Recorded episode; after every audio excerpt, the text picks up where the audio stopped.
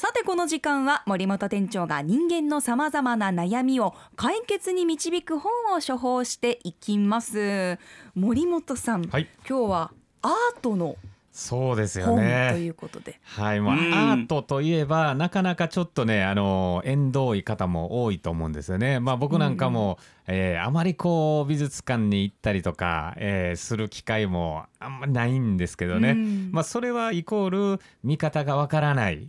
えー鑑賞の仕方がわからないというところに通じてくると思うんですが、まあ、今回今日の本はですね、えーこの美術の、えー観察力を養うことによって物事の見方が画期的に変わってくるだろうというような内容の本なんですよね。うんそもそも、えー人間というのは何かを見るという行為に関して、えーただ単にこう漠然と見てるがゆえにですね本来あるべきものが見えてないということが多々あると思うんですよね。うん。ほう。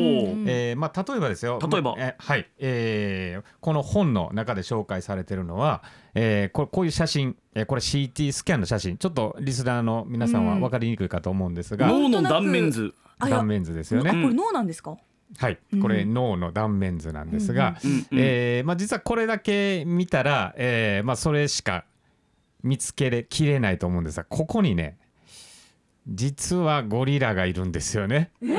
います？これはゴリラの脳みそってことですか？いやこれはもう全く関係ない実験なんですが、まあ、CT スキャンの、えー写真の中に、まあ、小さくゴリラの写真を入れてみたらそれが実際、えーどのぐらいの人が見つけきれるんだということなんですよね。なんか IQ クイズみたいな感じですね。そうですよね、うんまあ、よくそういうクイズもありりますよね。はいはい。うん。えーまあ、えーこれは何かというと、はいはい。実際、えーあるべきものが、えーいろんなバイアスが人間かかってしまってうん。見ることができないということなんですよね。はでまあそんな今日は本なんですがタイトルがですね「知覚力を磨く」といううん、本なんですね。知覚は知覚するの知覚。そうですね、うん。えー知るに、えー覚えるに力知覚力、うん。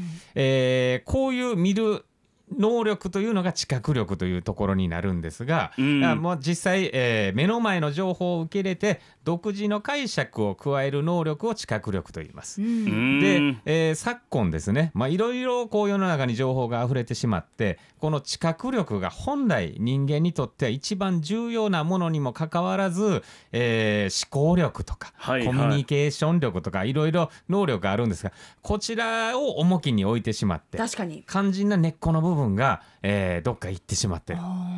で、うん。その根っこの部分がこの知覚力なんですよね。知覚力って気づく力ってことですか？そうですようね。ん。でそれをこうトレーニングするには絵画、えーあるいは、えーいろいろ、えいいわゆる美術ですよね。アート。これが一番、えー簡単だと。なるほどまあ本質に気づくというかそういうことにつながるってことですか？そうそうなんですよね。うんまあ、例えばですね、まあ、今の、えー写真の実験をしましたが、まあ、知覚力じうん実際にこれはどういうことかと言いますと例えば、えーじゃあ浮かべてくださいね。コップがあります、はいはい。えー透明のコップです。うん。グラスがあります、でそこに半分水が入ってます、はいはい。まあ、こんな、えー写真がポンとあったとしてうん。どのぐらいの人が何を感じるかというところがこれ知覚力になるんですよね。ここれ人それぞれなんですよ。はい。ほう。もちろん。で例えば水コップの中にですね、えー半分しか入ってないと思う人もいれば、うんうん。半分残り空いてるじゃないかと思う人もああそういうまあいろいろろこう感じ方が違うんですよね、はい。これがいわゆる知覚力です。でこれをどんどんどんどん磨いていけば、はいはい。いろんな自分の中でも、えー発想が、えー画期的に変わっていくと。うんううん。んえーまあ、ただ単にぼんやり見てるんじゃなく、えーその内容まで、えー知っていこうということなんですよね。これは想像力ってことですか今のはそうですそうです。うんまあ、例えばこれがビジネスシーンにも生かされてくるんですが、えー例えばそうですね楽天の三木谷社長がいるとして、まあ、いろんな事業にこう手出されてますよね。で今回携帯電話の、えーいろいろ、えーもう核としてある会社の中に楽天も乗り込んだと。はいこれはまあコップの話に置き換えると、えーコップの中にはもう水がたくさんあるのに、うんまだ隙間があるじゃないかという発想で、まあ、こうんビジネス参入をしたというようなところにもつながってくるわけなんですよね。であるいはもうちょっとこう落としていくと、えーまあ、この本でも紹介されてるんですがシャーロック・ホームズの、えーちょっと話題が、えー切り取った話題が載ってるんですけどね、えーホームズが助手のワトソンに、えー家にい家があります。で、そこに目の前に階段があると。で、えー君はあの階段、えーどのぐらいいつも見てるんだという質問を問いかけました、はい。で、えー、そしたらワトソン助手はもう何百回とこの階段見てるようん。うんうん。で、えーいや君は見てないと、えーホームズが言うわけですよね。はい。まあうんこれどういうことかというと、うん。段数はちゃんと見てるのかという話なんですよ。何段階段があるか。確かに。いやそこまではうん。もう怖い話でしか数えたことないですよ。あ 確かに。数えてみたら変わってるとかね。そうそうそう。はい。あでもぼんやり階段と認識してたものが、はい。はい実はもっとほ細かくディティールがあるもそういうこのだっていう。とですね。知覚力を磨いていくとそこまで踏み込めるようになってくるということなんですよ。へーでただ単にこうぼーっと階段を見てればそこには何も発展がないんですよね。うん、階段というだけですよね。そうそうですね。まあ登る降りるもみたいな。もうこの何百回も見てるんであれば本来は何段あるんだろうとか、うんうんそういうところにどんどんうん考えが移っていかないとダメなんですよね。でこれを絵画を鑑賞する能力を養えばそういう発想がどんどん養われていくという内容なんですよへね。はあ確かに普通に街中、いつも通ってる道なのにこんなところに郵便局あったっけ？とか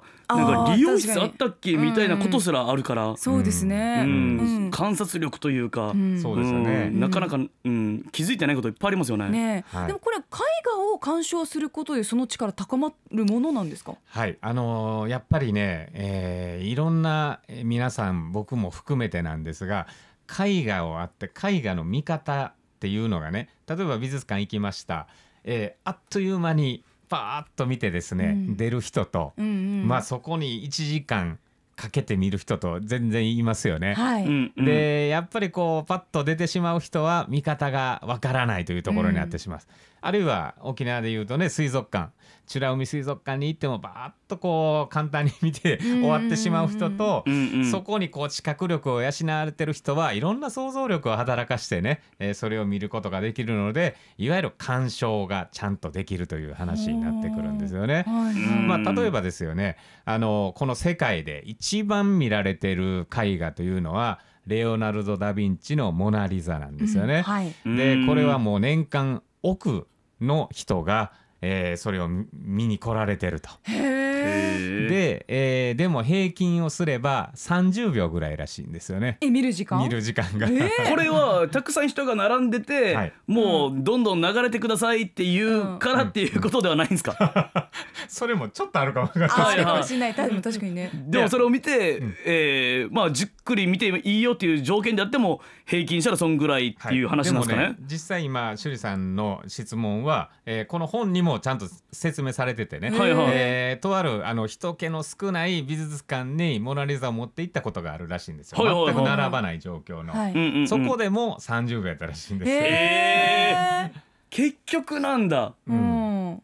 へで、ええーそこにはね、えー絵画の見方この本には事細かに書かれてあるんですがね、うん。えーどういうふうに見るのか。本来絵画見るにあたっては、えーいろいろ時間に関してはね30秒じゃ全く少ないんですよね、うんうんもうもっと長い時間見るにはどういうふうな見方をすればいいのかというテクニックも書いてあります。テクニックがあるんですか？そうですよね。結構この芸術鑑賞特に絵画とかは、うんそのバックボーンとか知識があって初めて楽しめるんじゃないかみたいな敷居の高さを感じる方も多いと思うんですよ。確かはいはいはい。に知識っていうのは意味がわかるけど、うん。テクニックって言われたらどういうことなんだろうっていう。どういうことなんでしょう。例えばねこの本は、えー結構こういうカラーでね紹介されてるんですが、またちょっと分かりやすく言うと、えーこれ今女性の人がですね、うんうん。えーいわゆる料理料理の、えーバーテンというんですかね、はい。まあ、厨房に入っておられて、